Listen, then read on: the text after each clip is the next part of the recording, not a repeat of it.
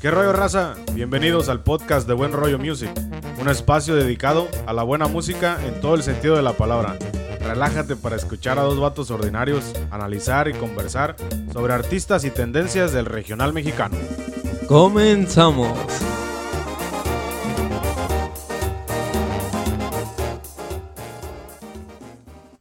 ¿Qué rollo mi raza? ¿Cómo andamos? Los saludo a su amigo David Flores.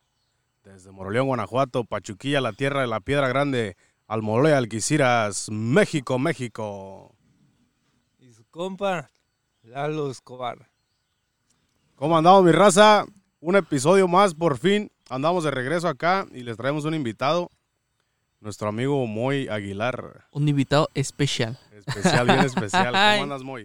Todo bien, todo bien. Solito para toda la raza que nos está escuchando ahí en, ese- en este buen podcast. Vamos a hablar un ratito a ver qué, qué es lo que Sí, nos vamos, sale. Vamos a estar platicando. No te dije el tema de- del que vamos a estar hablando hoy, pero No, más está o menos sorpresa para, nomás. para estar en, entrar en plática. El tema que escogí hoy es el- los solistas de la banda. Ok. Los solistas del regional mexicano.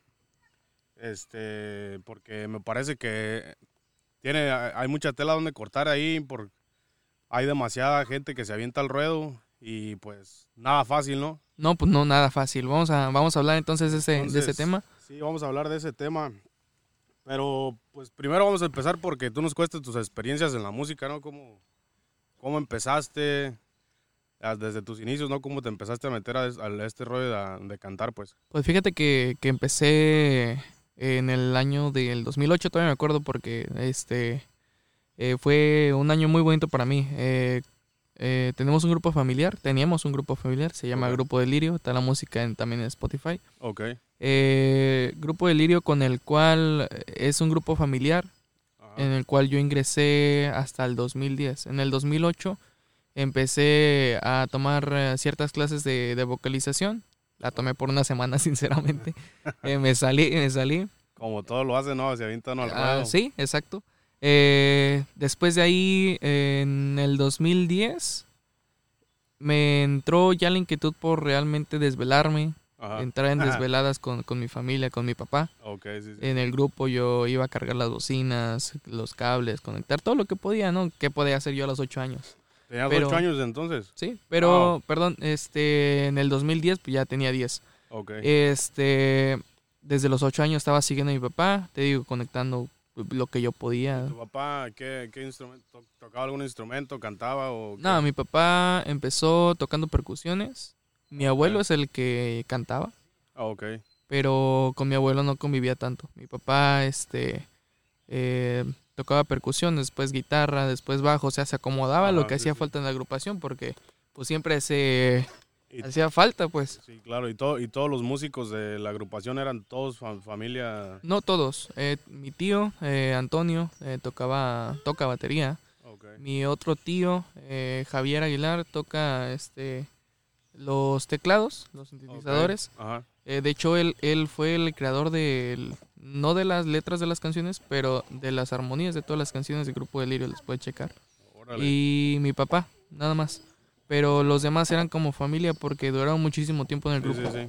Entonces hasta que llegó que hacía falta que el del bajo, que el de la guitarra, pues mi papá pues ya estaba ahí entrado en aprender. Tenemos música de fondo, hay un carrito que anda Ah. pasando a un lado.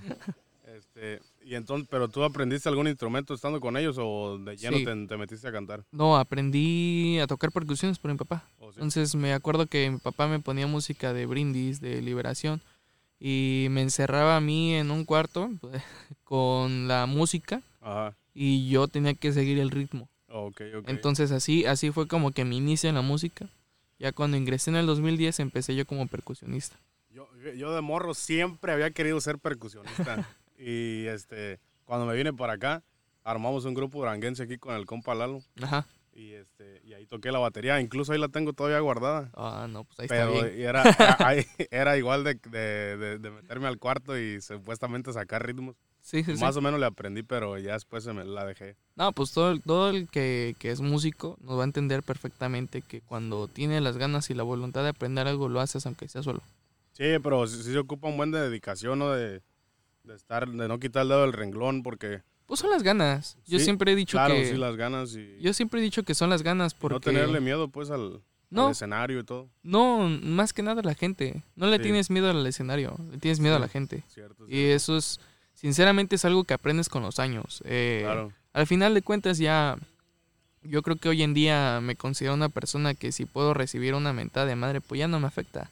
Pues- Porque nos ha pasado, ¿estás de acuerdo que nos ha pasado? Claro, claro. Y ya no nos afecta Mira, tanto. En el poquito tiempo que llevo, sí me ha pasado que incluso en el grupo duranguense ay, tocábamos para la fregada, la neta, no sabíamos nada de música. Y nos tocó que una vez una quinceañera, la gente nos, nos mentaba la madre, literal, así, de bájense a la fregada. Pero pues e- ese, Pero- ese es el claro ejemplo. No le tienes miedo al escenario, le tienes miedo a la gente. Exactamente. Pero, ¿cuál es una de las experiencias que, que más recuerdas de, de cuando tocabas en, en el grupo Delirio?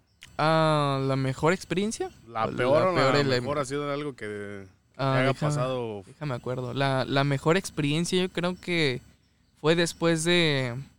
Después de casi 10 años, Ajá.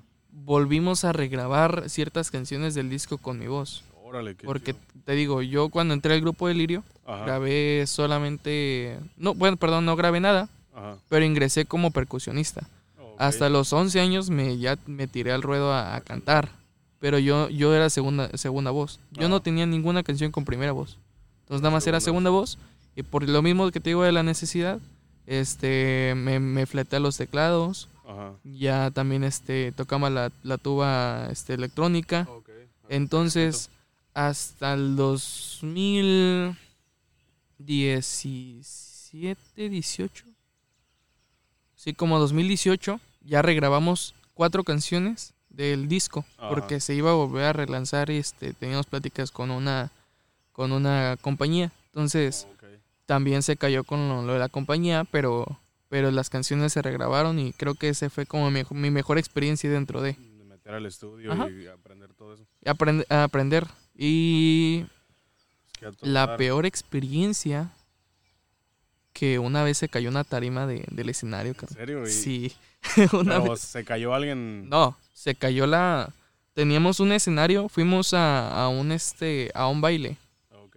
Entonces, este el escenario ese día se nos habían olvidado unas piezas que van por abajo del escenario porque nosotros hasta poníamos el escenario Ustedes completo armaban todo. Y, Armábamos eran todo. dueños del escenario y todo. de todo. Wow. Entonces ese día se nos olvidaron unas bases que van donde sostienen las maderas Ajá. para que no se caiga el escenario y pusimos este unos tabiques.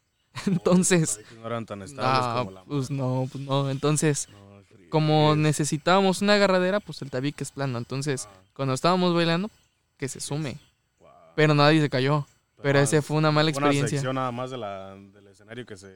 Sí, nos bajamos porque y ya. pararon el show y. Pues sí, bajamos todas las cosas, mejor tocamos en el piso. porque-.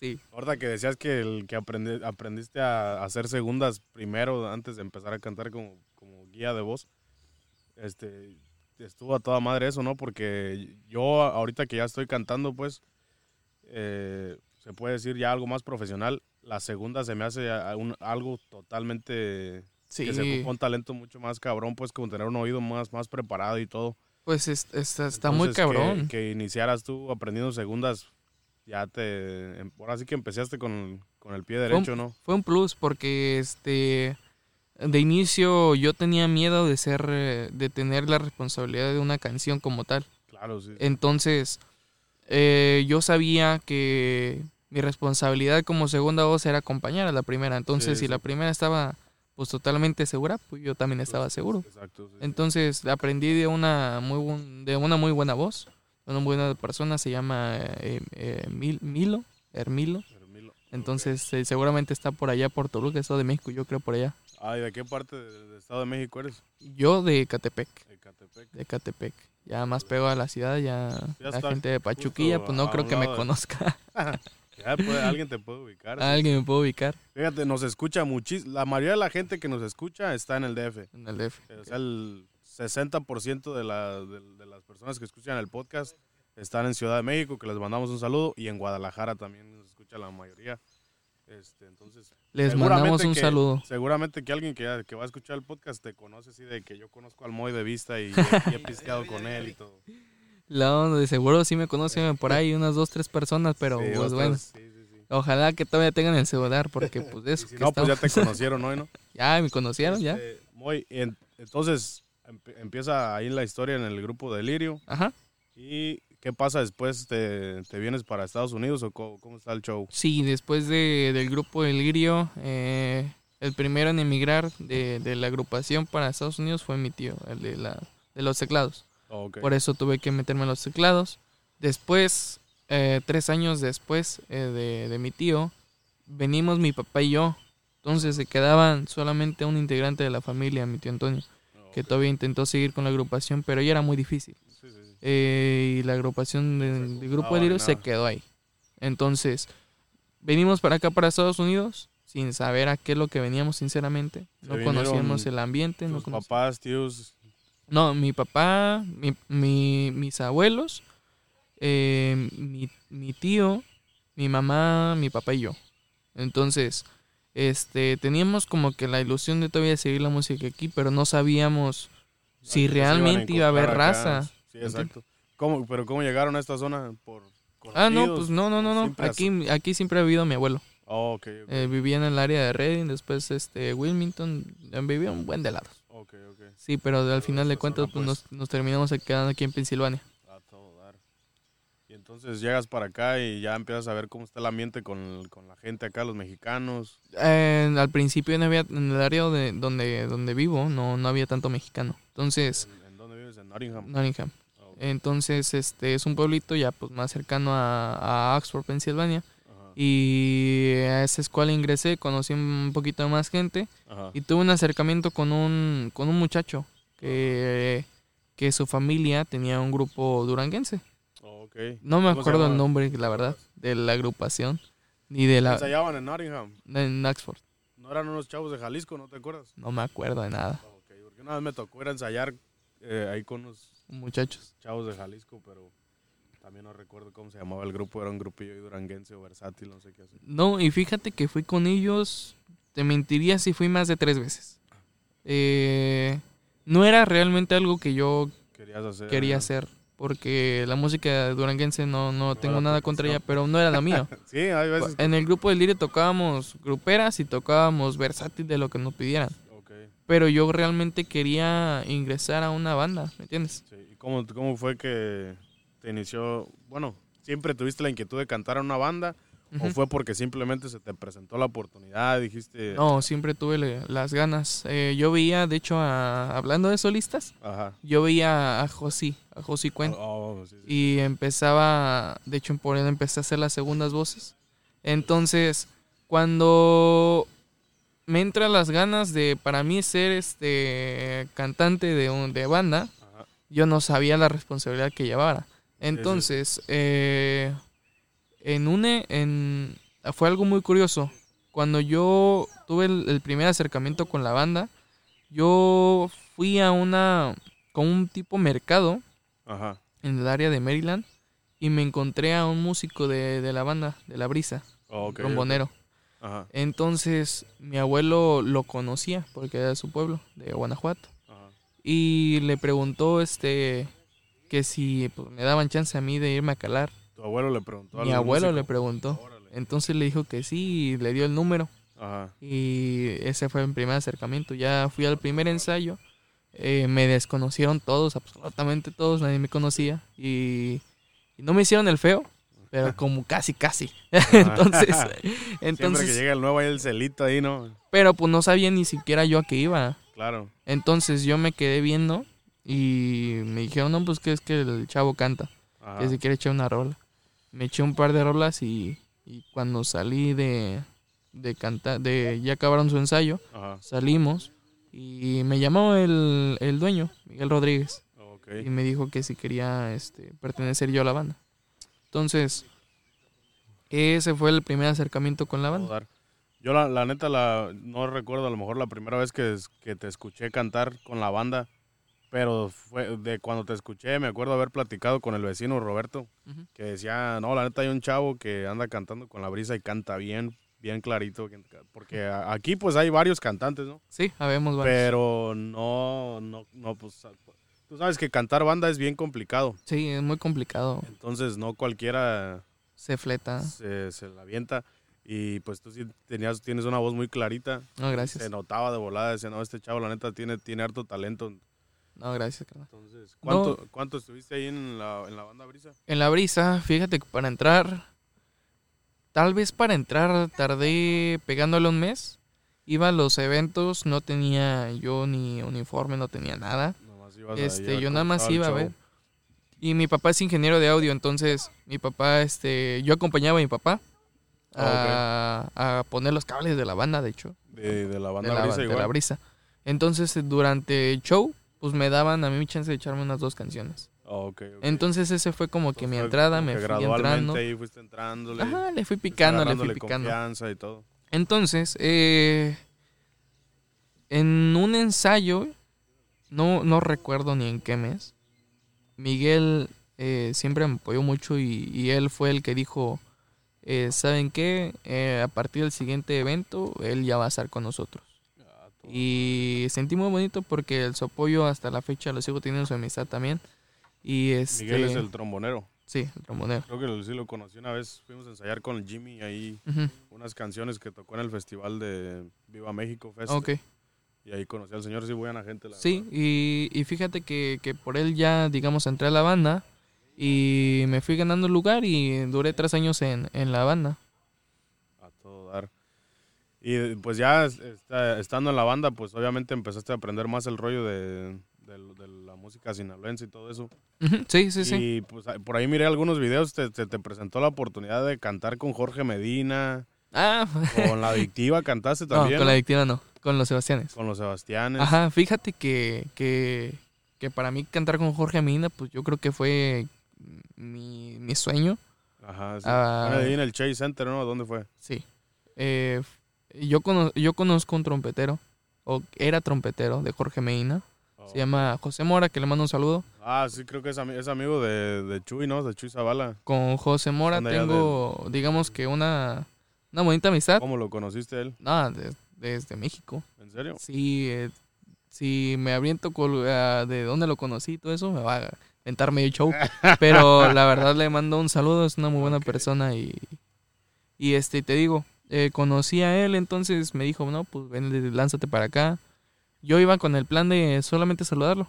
Ajá. Ya cuando le dije, no habrá chance de que me metas, ya me metió por la puerta grande de atrás y ya había Jorge. Y, y yo no, Jorge nada más hace cuenta que entró y se subió.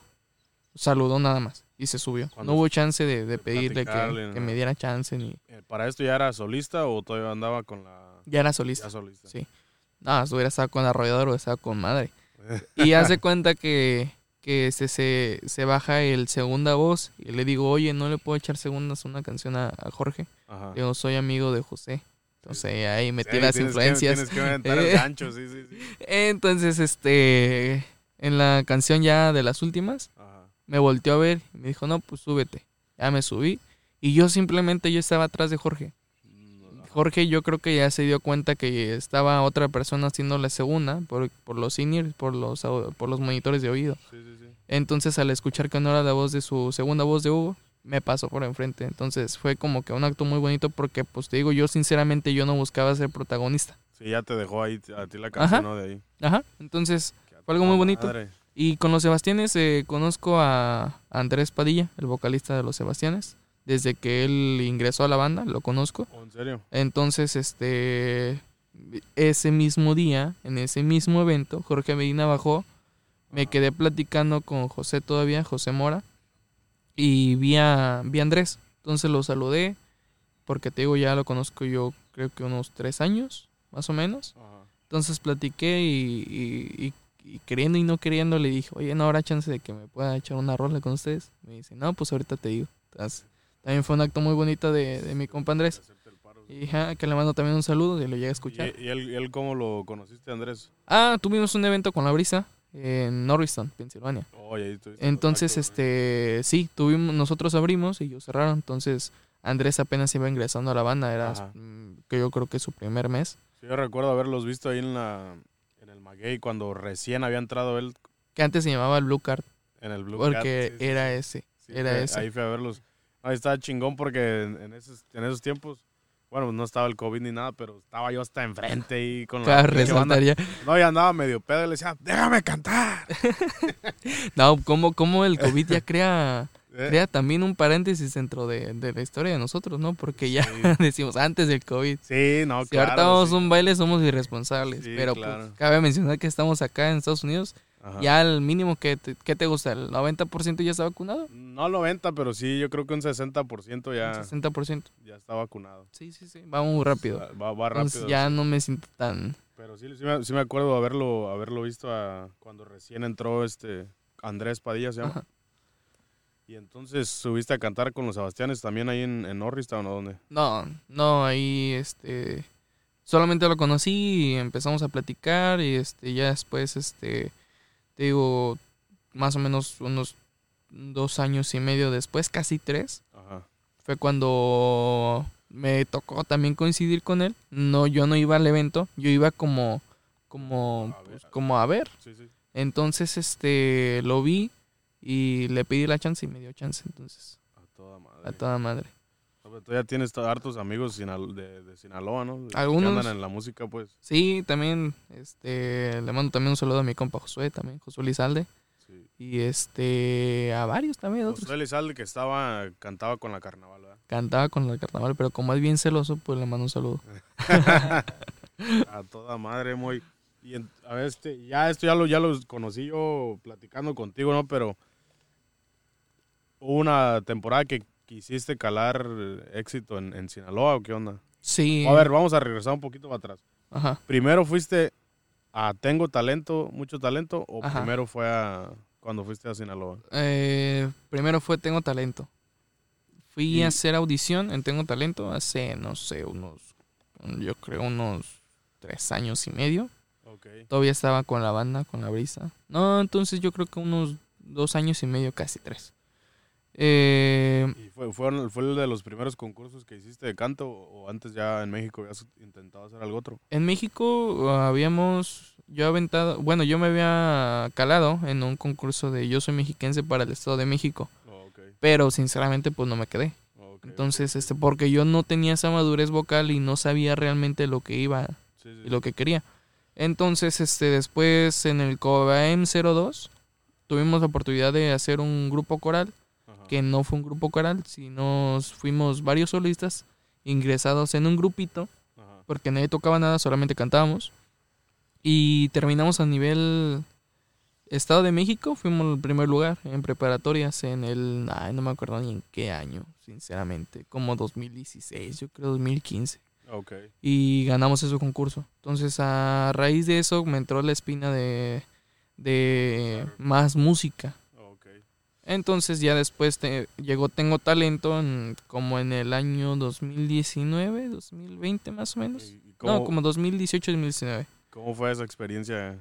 Fue muy padre. Eh, muchas personas a lo mejor y no tienen la oportunidad de contarlo. Ajá. Ah, hay, si te mintiera que somos 10 seleccionados de Tengo Talento, no, somos muchos, muchos seleccionados, pero eh, pues gracias a Dios tuve la oportunidad de, de que se me presentara una de muchas oportunidades para Tengo. Talento.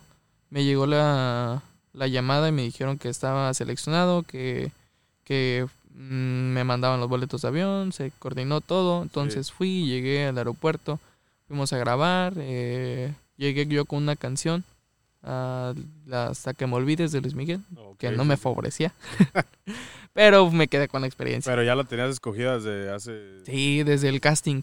Ah. El casting fue en Nueva York. Ajá. Entonces, este, de ese proceso de ir hasta, hasta Nueva York para hacer un casting, eh, estar esperando que te ¿Cuánto tocara tu turno. esperar en, en línea para poder Fíjate que no fue tan, eh, no fue tan, ¿cómo se dice? Tan, tan lento. Ajá. Pero es que yo llegué a las dos y media. Y ¿De la el- mañana? No, de la tarde. Ah, ok. Iba a decir, No, de la tarde, güey. Ni que fueras a comprar el iPhone nuevo. no, pero llegué como a las dos y media de la tarde y a las dos y media se acababa casi, casi ya de, ya llegaba el último, pues. Uy, justo Llegué a- sí, me, dieron chance. De- te juro que fui el último en hacer casting. Y me llamaron para lo de Tengo Talento dos semanas después, Ajá. que se me había quedado. Y ya volaste a... Volé para, para Los Ángeles Y este y fuimos a grabar, conocí el set, conocí el set de Platanito también y nada, todo muy padre, una Oh, experiencia sí. muy muy padre. Qué chingón, la neta. es- el otro día estábamos platicando esto en- cuando veníamos de, de- de un baile. Ujú. Y este, a mí lo- pues me causa eh, es mucha inquietud conocer algún día a Pepe Garza y escu- escuchar un consejo de él. eh, a, toda, a- a toda la palomilla que está ahí en Tengo Talento. ¿Cómo fue para ti conocer a, a Pepe Garza? ¿O qué contacto tuviste con él? Es que no- ¿Platicaste con él? ¿O simplemente la crítica que te da en en- a la hora de cantar y ya? Sí. ¿O si tuviste una chance de como platicar con ellos? No, ah, la única oportunidad que tienes eh, de verlos pues, es cuando sales al escenario.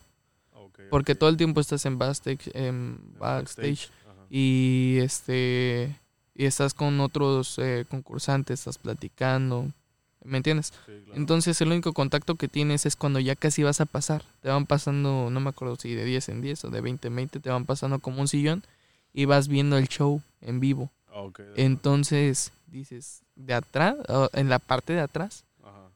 ya había una puerta por la cual ya ingresabas hacia, hacia enfrente pues, de los jueces. Ah, ok. Entonces ese es el único contacto que tienes realmente. Pero no, realmente no. No los ves. A Luis Coronel y ellos, con ellos sí tienes un contacto más directo. Fue en ese tiempo no estaba Luis Coronel, todavía estaba La Chupitos y Oh, sí. otro presentador que no me acuerdo cómo se llamaba. Entonces te tocó que te entrevistara a la Chupitos. Sí, pero no salió. No salió, Oh, no de salió hecho. la entrevista. No, de hecho Guau, ¿por no. Es que pues, graban, es, Ent- es como todo. entonces, gra- graban, no sé, 10 episodios en un día y, y ya, o, o- Híjole, no, no sabría decirte cuántos episodios. pero... Sinceramente era una exageración de gente la que estábamos ¿en ahí. Wow. Desde las 2 de la tarde empezaron a grabar. Desde las 2 de la tarde. Yo llegué a las 10 de la mañana y ya nos traían en chinga. Y grabaron a... A las 2 de la tarde y yo pasé como una y media de la mañana, 2 de la mañana, a grabar. Todo el día grabando, Y, básicamente. y, y te soy sincero, estaba yo quemadísimo, Ajá. ya quería dormir, que ya estaba harto, porque aquí en Pensilvania, a diferencia de, de California, son 3 Tres horas. horas, sí, sí, bastante. Entonces, si para... Si Era para la una ya, aquí básicamente eran las 3 de la Tres y media de la cuatro mañana, casi cuatro. Entonces Sí, son puede. día entero sin dormir, pero... Puede, puede que eh, eso te haya también afectado, ¿no? No creo. En ese momento que, que salí al escenario, eh, se me olvidó todo. Hasta la letra de la canción, pero ¿En no se notó. pero no se Pero notó. No te dan ahí, no te, no te van pasando la letra ahí. Nah, Ah, no. salga. Algo que no favorece mucho, y a lo mejor y es una queja. Sí, sí, sí. Puede sonar una queja, pero no lo es. Eh, el- los monitores no te escuchas nada. Wow. Entonces apenas si vas escuchando la canción, apenas. Sí, sí, sí. Y este, y pues te la tienes que. Wow. Entonces tienes la presión de la gente también, antes de COVID. Tienes la presión de la gente porque cuando de- dejaban ingresar a la gente, empezaban fuera, fuera. Y si te Ah. achicabas, güey, quedabas mal en televisión nacional. Sí, Entonces no me chiqué y terminé la canción como todo, pues como se tiene que terminar, sí, tiene que. No, pues ya llevabas como quiera experiencia. Pero no de esa magnitud. No, no, sí. Pues ya exposición, eh, este, exponerte nacionalmente es otro show, pero Sí. como, eh, como quiera, pues la experiencia que llevabas del, del, ¿Sabes del lirio, de la brisa. ¿Sabes qué me puse a pensar? ¿no? Me puse a pensar en ese momento, si la riego, la voy a regar en televisión nacional. y en mi primera vez saliendo en televisión, No porque yo siempre regar. quise yo siempre quise salir en la Sí, televisión de niño. Y Claro. este y dije, y si la si saco el compromiso. Mínimo lo saqué. Entonces, no fui ni uno más ni uno menos, me quedé en medio. Y tienes ahí como grabado un pequeño video de... de- Sí, en mi que- Facebook, porque ni siquiera lo pasaron, ni siquiera lo subieron a YouTube. ¿O no? no, mucha gente me pregunta que sí Pero fui. lo, lo grabaste todo de la televisión o te lo mandaron ellos. Ah, ¿o yo lo grabé. Yo lo grabé. No, si no lo hubiera grabado yo, ya no existiría ese video. Y hasta la fecha a lo mejor sigue pasando porque, ¿sabes? De repeticiones, pero... Sí, no. Qué chido, muy. No, pues este, ya bastante exper- experiencia en este show de la música y Sí, gracias a Dios, sí. diferentes oportunidades que se te han presentado. En cuestión de influencias musicales, ¿quiénes, ¿quién crees tú que son tus más grandes influencias? ¿Como Eh, artista? Sí, o sea, no, no necesariamente banda, sino qué escuchas, ¿no? ¿Qué- con, qué, ¿Con qué música crecí? ¿Con qué música creciste? ¿Qué escuchas ahorita? Ah, Mira, siempre me... No, nunca me he cerrado a escuchar música. Escucho absolutamente de todo. Pero crecí escuchando Liberación, Brindis, crecí escuchando este Los Acosta por mi papá. Ah, son buenísimos. esos. Entonces, Yo recuerdo, tengo buenos recuerdos. Un día un, un- un tío mío me mandó un disco, de, nunca se me olvida eso, un tío me mandó un disco de los, Acos- de los Acosta. Ah, qué padre, ¿no? No, Pues un buen regalazo. sus naves. eh. Estaban medio alucinados, pero fíjate que es algo, a lo mejor ahorita cabe como que hacer este, conectar ahí con la cuestión de los solistas. A veces siento que a la, a la música, a los solistas les falta ese carácter que tenían los Acosta, ¿no? Porque los Acosta eran esos güeyes que bien rarísimos, ¿no? Pelo bien largo, lentes así oscuros y sacaban unas portadas de disco bien bien raras, pero tenían un personaje que al final ya de cuentas llamaba la atención. O sea, obviamente la música pues tiene que ser buena también, ¿no? Es, es, pero un, tenían un carácter, un, un- un carácter, ¿no? es un cliché lo que, lo que dicen de que obviamente si quieres ser diferente, pues obviamente sé diferente. ¿Me entiendes? Ajá.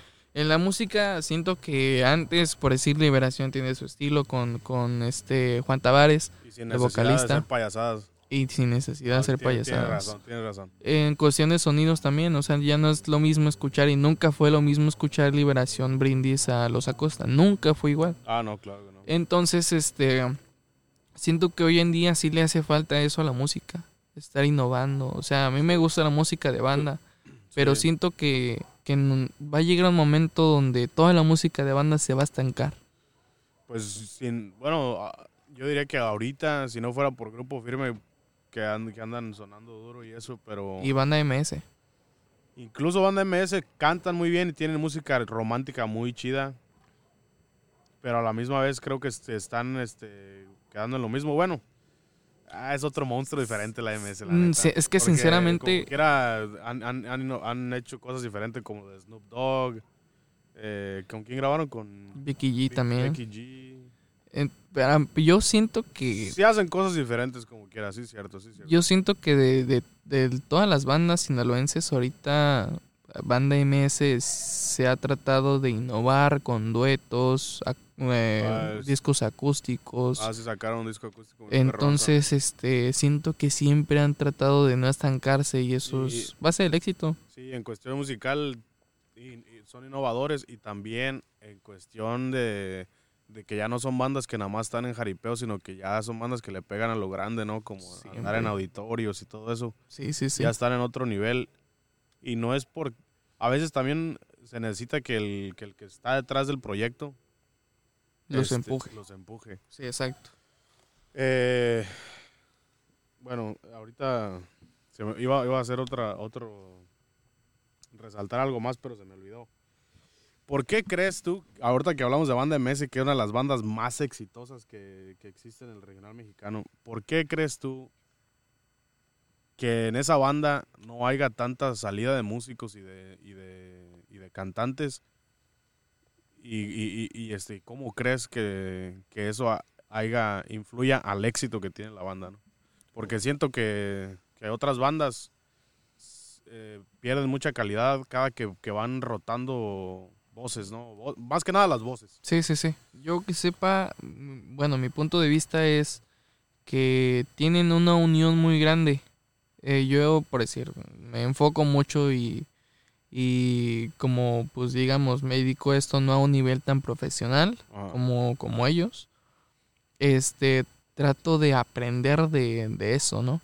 Veo, voy a, veo conciertos, voy a conciertos Ajá. y no ves una una riña que, que yo creo que principalmente se dan las voces. Entonces, si las voces están bien, siento que lo demás puede estar bien también. Sí, tienes que respetar el lugar de cada, cada quien que tiene la banda. ¿no? Además, Porque también la banda, pues como te digo, es una banda que no se ha estancado. Muchos Sí. músicos se, se salen de, de las bandas porque sienten que a lo mejor y no están haciendo algo diferente. Es lo que te iba a decir porque... No tiene ni voz ni voto. Sí, porque ¿por qué se sale tanta gente de las bandas, no? Por mala paga, malos tratos. Ah, no hay claro. manera de avanzar. Yo Mm. creo que algo que yo, que a lo que yo conozco, no estoy seguro si sea verdad, pero a lo que yo entiendo, todos los músicos de banda MS son socios. Entonces, al final de cuentas, si a la banda completa le va bien, todos se parten el pastel. igual. No sé si de igual manera, pero al menos te toca un, un pedazo del pastel. Y cuando eres un empleado de una banda, pues siempre vas a tener esas, esas ganas de, de seguir buscando algo más, tratando de arañar algo más. Y, y yo digo que, el, que gran parte del éxito de Banda MS es que han sabido partir el pastel igual para todos, o al menos de una manera de que todos le echen ganas, porque dicen, si yo le echo ganas y la banda genera dinero, me va a ir bien a mí también.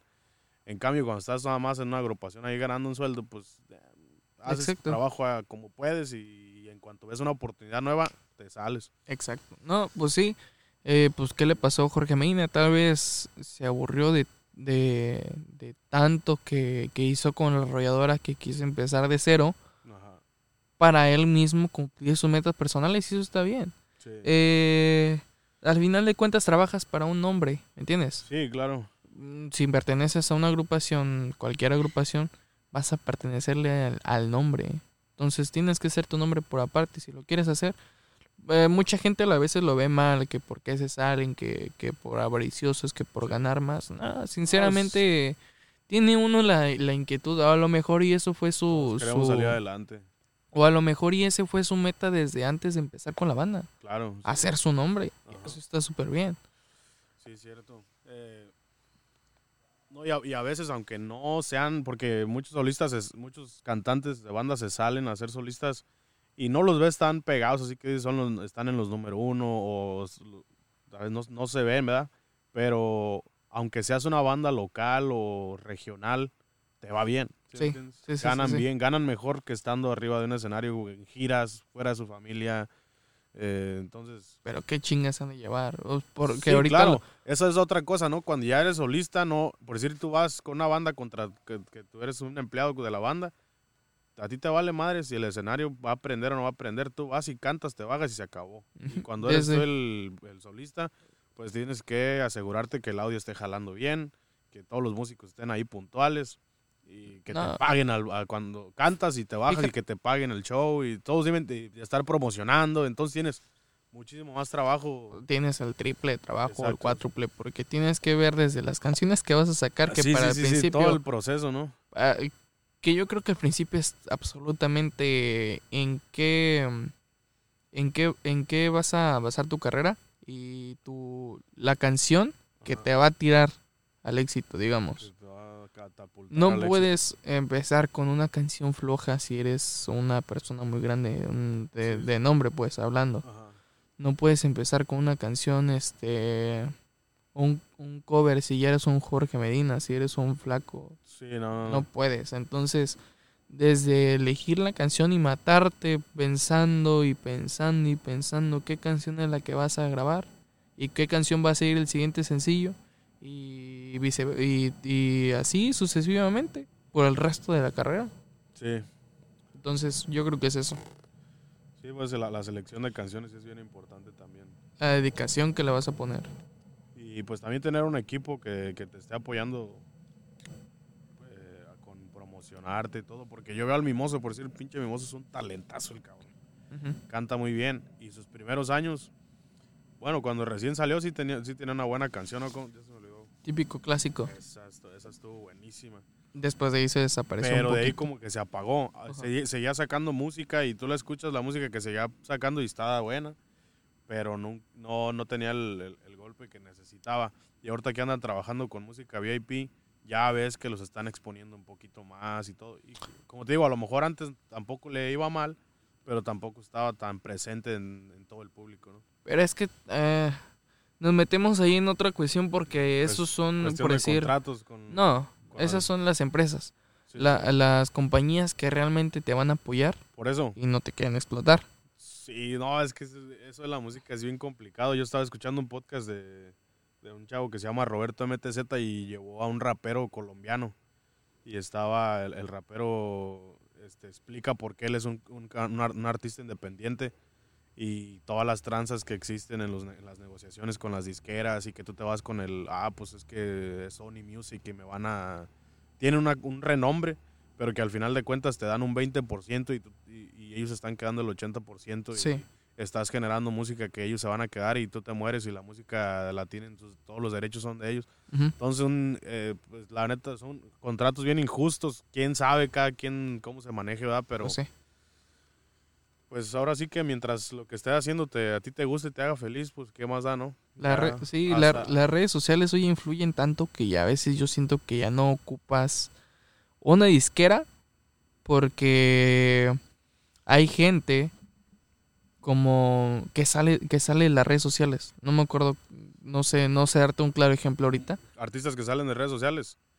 Pues Larry Hernández fue uno de ellos. Yo siento que por YouTube fue de que se empezó a dar a conocer. Ok. sí. Pero Grupo firme, no nos vamos tan lejos. sí, grupo, ahorita grupo firme, ahorita de lo más reciente grupo firme. Y, y, y a Grupo Firme, por el trancazo tal vez, ya no buscó, ell- ellos ya no buscaron una, una compañía, yo siento, una, una, una disquera, sino que las, las disqueras lo buscaban a él. Sí, pues a mí se- creo que a lo que yo entiendo, la, la compañía que los representa ahorita, que es Music VIP, son los mismos que los representaban antes de que tuvieran el éxito que tienen ahorita. Pero en cuestión de distribución, no sé si ya tengan algún otro contrato con algunas otras compañías grandes. Pero, pues, la neta no, no, no, no conozco mucho todavía el tema, pero hay un artista, Berlán García, si lo conoces. Cuando él estaba con la compañía, que era una compañía independiente, que se llama, ¿cómo se llama? Show Business. Show Business. Cuando empezaron, eh, esa compañía era un vato que, que igual apenas no tenía ningún nombre ni conocido y, y se levantó él y levantó a García y levantó a otros artistas como Giovanni Cadena y otros ahí junto con él, ¿no? Ahora Virlán García se fue con Sony Music y, ve- y ves cómo sus, sus reproducciones en Spotify han bajado un chingo.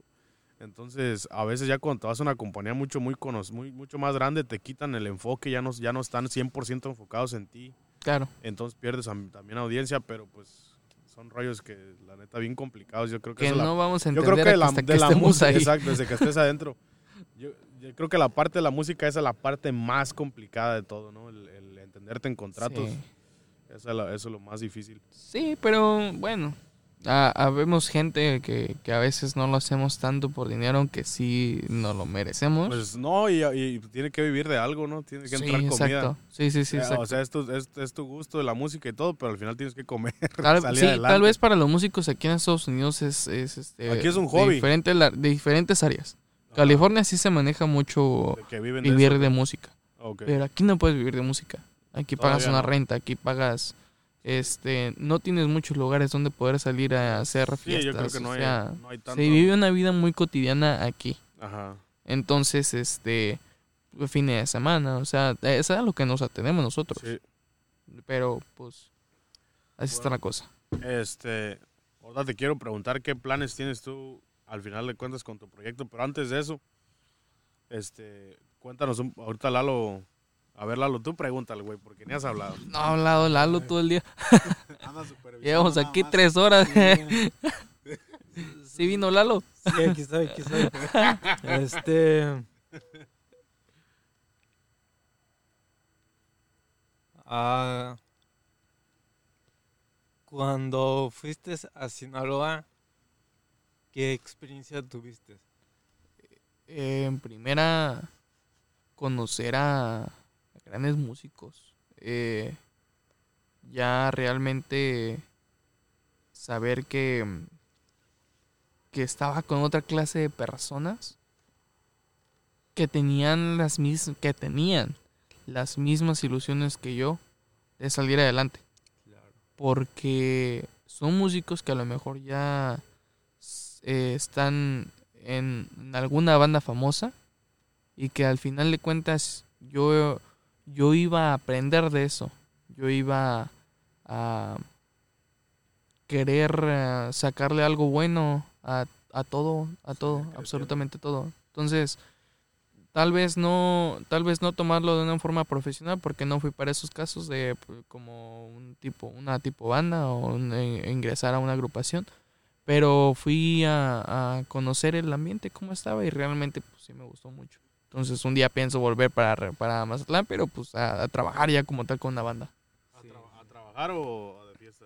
A trabajar, ¿no? También de fiesta está chido, pero... Pero esa, esa vez que fuiste, ¿se te presentó alguna oportunidad con alguna banda o no? No, fíjate que eso fue aquí en Estados Unidos. Oh, ok. Ah, aquí en Estados Unidos se me presentó la chance con una banda, entonces ya estábamos en pláticas con dos, pero una, una banda oaxaqueña y Ah, la ok. otra es una banda mazatleca. Entonces, este, estaba como que en planes y de ingresar y no, y, y no se ha dado la oportunidad, no se, no se han abierto ese, ese camino. Bueno, no se, entonces no se dio la oportunidad ahí en Sinaloa y Ya es que Ya llegó COVID, llegó el mentado llegó el COVID. COVID y cayó todo. Entonces ya cuando regresas de Sinaloa es cuando, cuando empiezas a grabar lo de, de tu, de tu canción o del cover que grabaste. Eh, no, no, sí, sí, sí, perdón. Regresé de Mazatlán. Eh, nada más te digo, fui mm, si acaso un fin de semana. Eh, vine, mm, fui a la Ciudad de México y ya tenía planes de, de empezar a hacer una, una canción como tal. Sabes que cuando eh, entiendo, digamos que el punto del solista, porque al final de cuentas quieres tener algo que sea tuyo. Sí. O tener un material que mostrarle a la gente, ¿no? Exacto. Entonces, quieras o no, la canción eh, sigue creo que ahorita con 22 mil reproducciones. En YouTube. Que para mí fue algo impresionante porque pues mis videos de covers pues lo veían 3 mil, 4 mil reproducciones. Sí, no se emociona uno. Yo, yo aquí el podcast tuvo, bueno, hace como unos cuatro meses, llegó a las 10 mil reproducciones y dije, a la madre, me emocioné, se emociona sí, uno, sí. la neta. Entonces imagínate, 20 mil, pues ya es otro. Sí, es otro rollo. Digamos, eso fue en el transcurso de un año. Entonces ahorita, por ahorita este se quedó parado absolutamente todo porque lo grabé en tiempo de COVID. Fue una, un desmadre todo Para hacer todo eso en todo. tiempo de COVID. Sí. Pero este cuando vu- vuelva otra vez como que a normalizarse más todavía esto, entonces ya tengo, tendré otros planes en ese momento. Ahorita Ah. sinceramente todavía no. No tienes ahorita, o sea, o sea, a largo plazo, a lo mejor ahorita a corto plazo no tienes nada planeado, pero así en largo plazo, ¿cuál sería tu meta en la música? Mi ¿Qué tanto meta quieres lograr? ¿Llegar a, a posicionarte en alguna banda reconocida o ser solista? O... Sí, yo creo que ese es el sueño de, de, por lo menos mío. Porque de otras personas podría decirte, ah, yo quiero ser solista, ¿no? Y le Sí. batallan.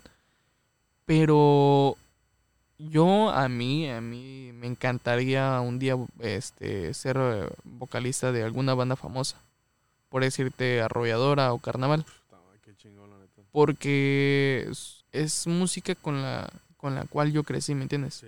Yo Y soy me muy- dedico- a las canciones de Arrolladoras. Y me, dedi- y me dedico a esto porque crecí con eso. Escuchando esa música. Entonces, este, yo digo que esa sería mi meta a largo plazo. Que hacer que, que, que mínimo me escuchen, ¿me Claro. entiendes? A toda madre, ¿no? Pues a lo mejor ahorita con la, con la banda 411 se presenta alguna oportunidad de grabar algo ahí. No, no quito el dedo del renglón. Ah, la banda 411 es eh, un nuevo proyecto tanto para ti como para mí. Porque creo que estamos eh, este, ingresando al mismo tiempo. Sí, no, es- ya, yo vengo a aprender de ti, de todos, porque la neta los músicos me tienen mucha paciencia, pero pues la neta sí me agarro ahí del, del que Es ya que sí. sabe. Es que sí, Sí. es al principio. Cuando, cuando sí, un- al otro día estaba saliendo de bañarme, dije, "Y en la madre, un día que no vaya muy, qué chingado voy a hacer. No, siempre encuentran la manera. Fíjate que, que eso también es otra cuestión que aprendes cuando estás ya dentro de la banda porque no te tienes que rajar. Hay veces en las que te mando un saludo a mi compadre, el alacrán, pero a veces no iba a los eventos, güey. El alacrán. El alacrán a veces no iba a los eventos y yo chingarme, güey. No, Ah, pero. Pero eso es una. Es algo que tienes que vivir. Sí, no, yo creo que la parte de cantar es la parte fácil, pero el, el mantener el ambiente de la gente es donde está... Está cabrón, Está sí, cabrón. está cabrón. Mantenerle el ritmo a que, a ver, mi raza, ¿cómo andamos? Continuamos, continuamos, como que esa parte es difícil, es Sí, difícil está animar a cabrón. la gente. No, está cabrón, pero pues ya, borrachos, ya. Ah, Sí, por decir, hoy nos va, nos va a tocar entrar, no sé, once y media. Ya están ambientados, güey. Ya, ya, no, sí, ya lo he notado que cuando hemos así ido a fiestecitas familiares, cuando recién llega están todos como que... Bien apachurrados. apachurrados, ya dos, tres tequilas y se, se pone la fiesta solita. Y nos ha pasado, güey, que luego ya tenemos, no sé, un contrato de cuatro horas. Ajá. Ya cuando es la última hora ya se paran todos a bailar. güey. Sí, solitos, ¿verdad? Y dices, nah, pues no, así no se puede, pues. Ah, pues. Muy cierto, muy, muy cierto. Eh, pues vamos a ver qué, qué otra cosita vamos a agregar aquí. A ver si este grabo, voy, a, voy a llevar mi cámara para grabar unos videos, a ver si la Eh, gente que pues, nos escucha aquí en el podcast los voy a compartir ahí en la página de Buen Rollo Music para que y para que también nos digan en, en el Instagram de, de la Sí. banda y de cada quien. Eh, ¿Cuál es el Instagram de la banda? El de la banda es Banda 411 Oficial. Muy bien. Y es, ahorita vas a dar tus redes sociales también, muy. Sí, bien. Vamos a tocar un pedacito de tu canción, ¿no? Para que mínimo la gente la escuche La escúchele. y vaya y la busque ahí en, en, este, en Spotify. La- está en Spotify, Apple Music, todas está las plataformas. todas las plataformas digitales. Moy y- Aguilar. Moy Aguilar. Y también está en el en, en, este, en YouTube, el video oficial, para que también lo busquen y lo chequen. Va, vamos a poner un pedacito de la canción.